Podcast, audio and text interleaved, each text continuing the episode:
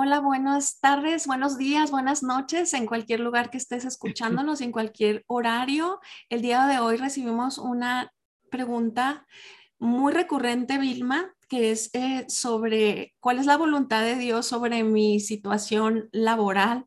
Dice así, entiendo que debo buscar la voluntad de Dios. Entonces, ¿debo seguir trabajando en lo secular o debo estar en mi casa? ¿Qué tienes para decirle, Vilma? Hola amiga, ¿qué haces esa pregunta? Esa pregunta es muy común. Eh, creo que todas las mujeres hemos pasado por ahí y nos hemos preguntado. Eh, la pregunta es, bueno, eh, bueno, me imagino, como dices, debo estar en mi casa, ser una mujer casada.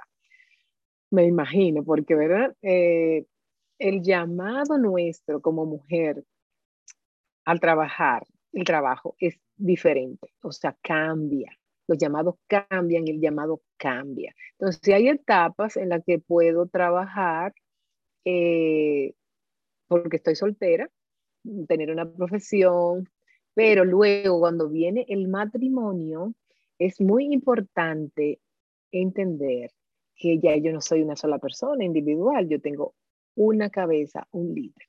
Mi esposo siempre dice, desde que hacen esta pregunta, ¿qué dice tu esposo? Porque eso es lo primero, ¿verdad? El esposo, hay hombres que le piden a sus esposas que trabajen y hay hombres que no quieren que las esposas trabajen, de verdad. Este, entonces eh, hay diferencia. Entonces tú tienes un líder, tú tienes alguien. Ahora, yo diría que hay situaciones, hay muchas situaciones que hemos visto diferentes mujeres, que el esposo está en el seminario, va a ser pastor, está estudiando, está haciendo una maestría, es un estudiante, entonces hay que proveer y la mujer pues trabaja para su, eh, subventar esa posición durante un tiempo específico. Hay situaciones cuando la esposa no tiene hijos, pues, ¿verdad? Que es normal. Ahora, ¿qué pasa?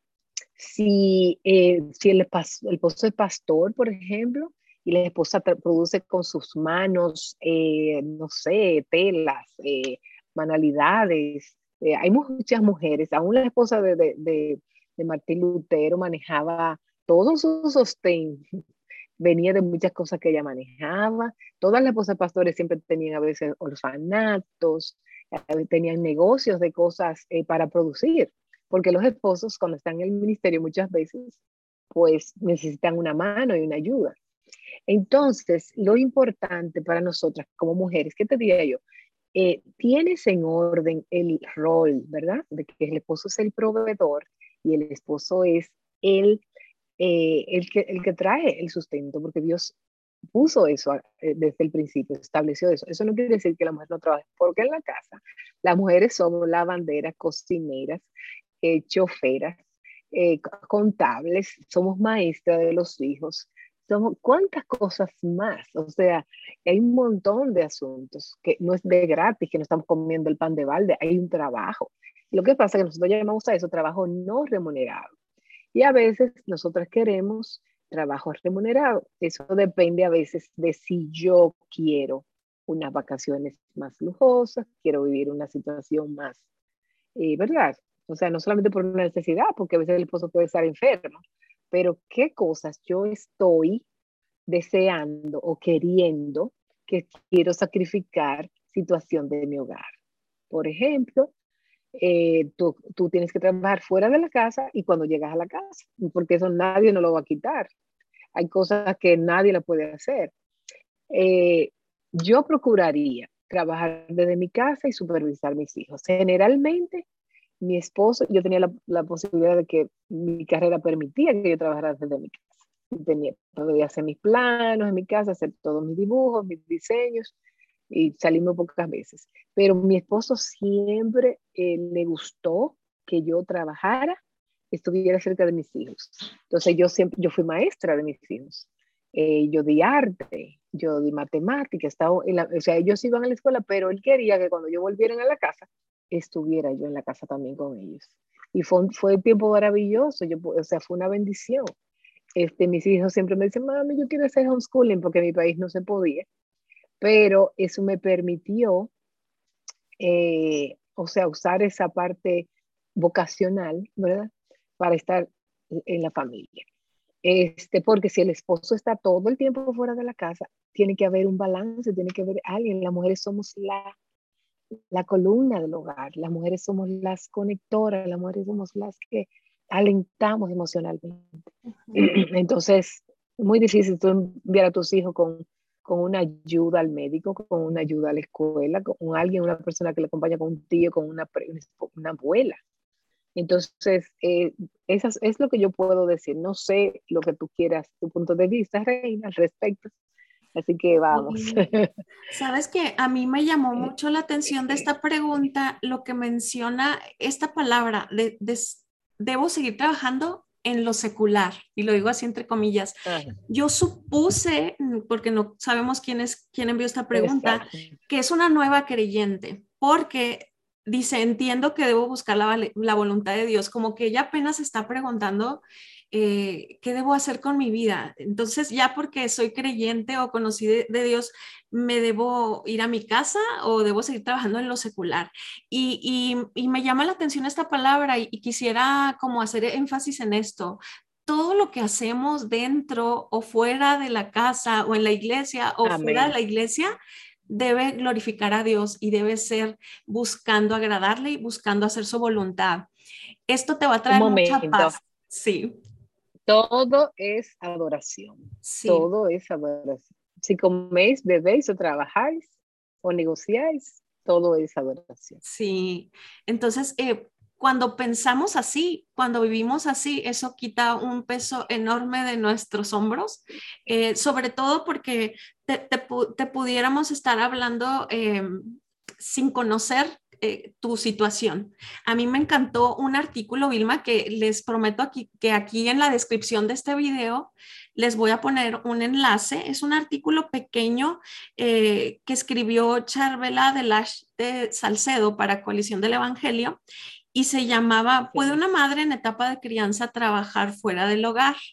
Me gustó porque ella, en resumen, dice que, esta no es una respuesta que podamos dar que aplique a todas, ¿verdad? Así como una prenda unitaria que a todas les va a quedar.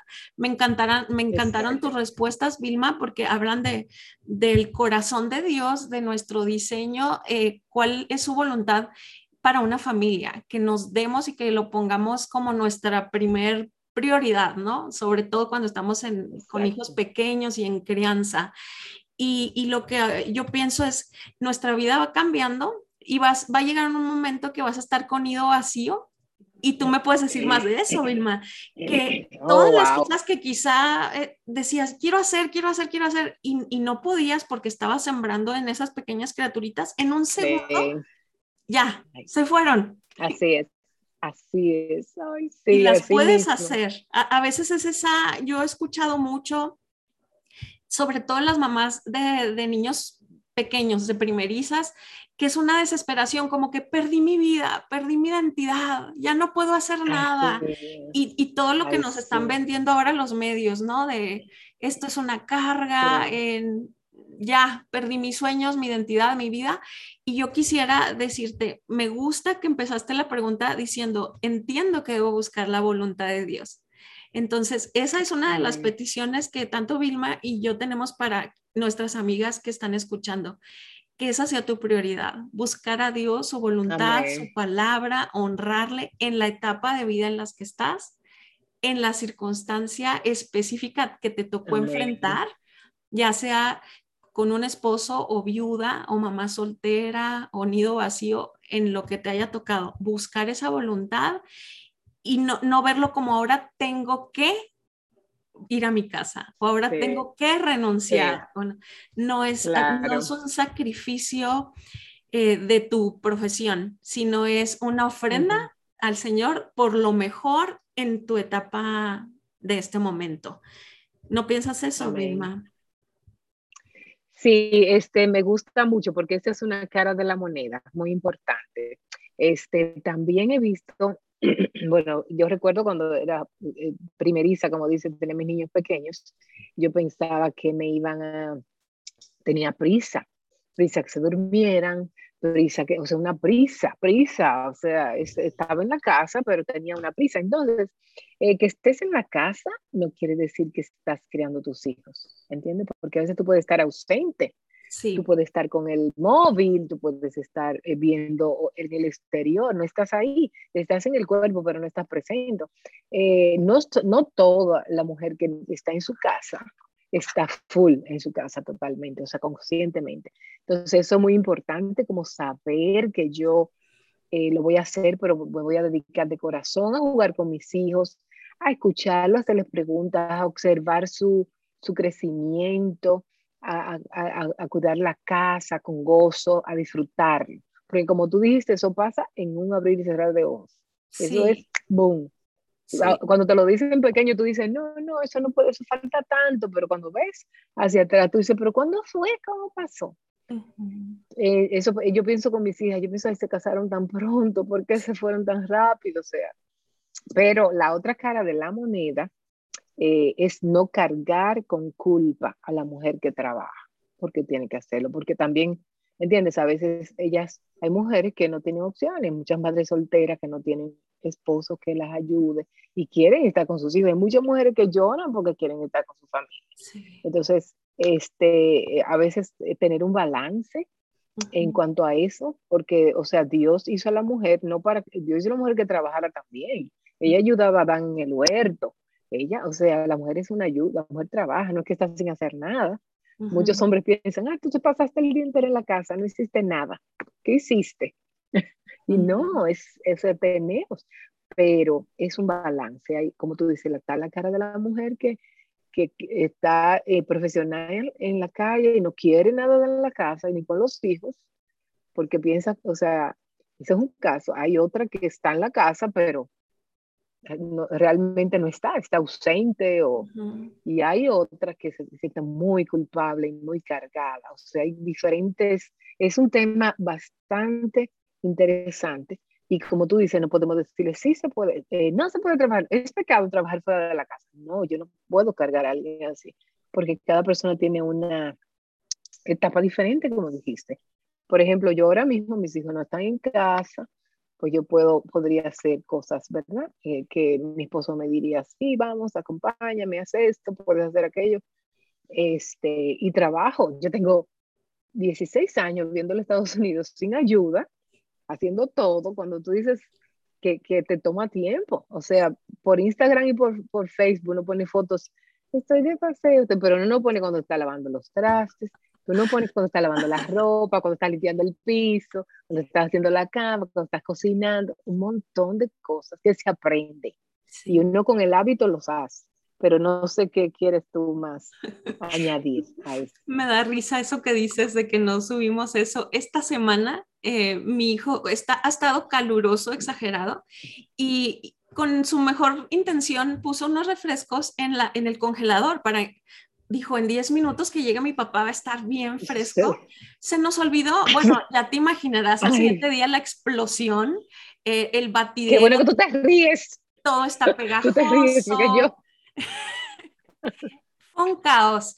Y como salimos apurados, dejamos como un poco abierto el congelador. Entonces todo se derritió y se embarró todo el refri.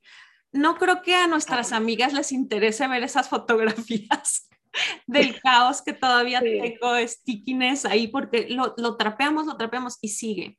Entonces, si algo le pido al señor Vilma es poder hacer esas cosas eh, comunes con fidelidad, con un corazón agradecido, poderme reír, con buen no me sale en el, momento. A mí no me sale ni después. No me sale. No, a mí después sí, pero en el momento no, no, estaba, no, no lo podía. Yo sé que, yo te entiendo porque tú lo dijiste, porque mi, hijo lo hace todavía, y es un hombre. Y dije, voy a poner esta lata de soda en el refri para que se, y el ratico está, y estoy, no. No. Entonces, em, pues hemos estado ahí, quizá no en tu misma situación, quizá no en el mismo dolor, incertidumbre, pero sí te invitamos y yo quiero hacer énfasis en eso que dijo Vilma, no podemos vivir con un corazón dividido, así le llamaría yo, un corazón dividido te va a hacer no estar feliz en ningún lugar ni en un trabajo, porque vas a estar anhelando estar en tu casita con tus hijitos, o si estás en tu casa, vas a estar anhelando salir y, ser una mujer de mundo. Entonces, donde el Señor te ponga, ser fiel ahí y tener un corazón agradecido y fiel, solamente lo vamos a poder hacer cada día poniéndonos a los pies de la cruz, pidiéndole al Señor que nos ayude a morir a nosotras mismas, a nuestro egoísmo, a nuestra terquedad, a nuestra comodidad.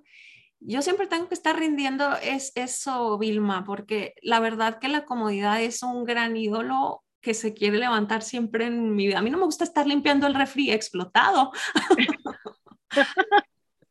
Exacto. Pero yo le diría a esa hermana, hermana, oramos por ti, como muchas madres, no estás sola. Órale al Señor por discernimiento, por ayuda. Eh, pídele al Señor por inteligencia espiritual, de saber cuáles son tus roles y, que te ayude a tener una visión de que el tiempo corre. Eh, a la vez, este, que a veces hay que reducir el presupuesto, Rey. A veces nosotros queremos vacaciones, queremos eh, sala nueva, mudarnos, vivir, queremos seguir. Entonces presionamos a nuestros esposos más, más, más o, ropa nueva para los niños y no puedo porque realmente, y entonces ahí viene el que tenga que estar fuera.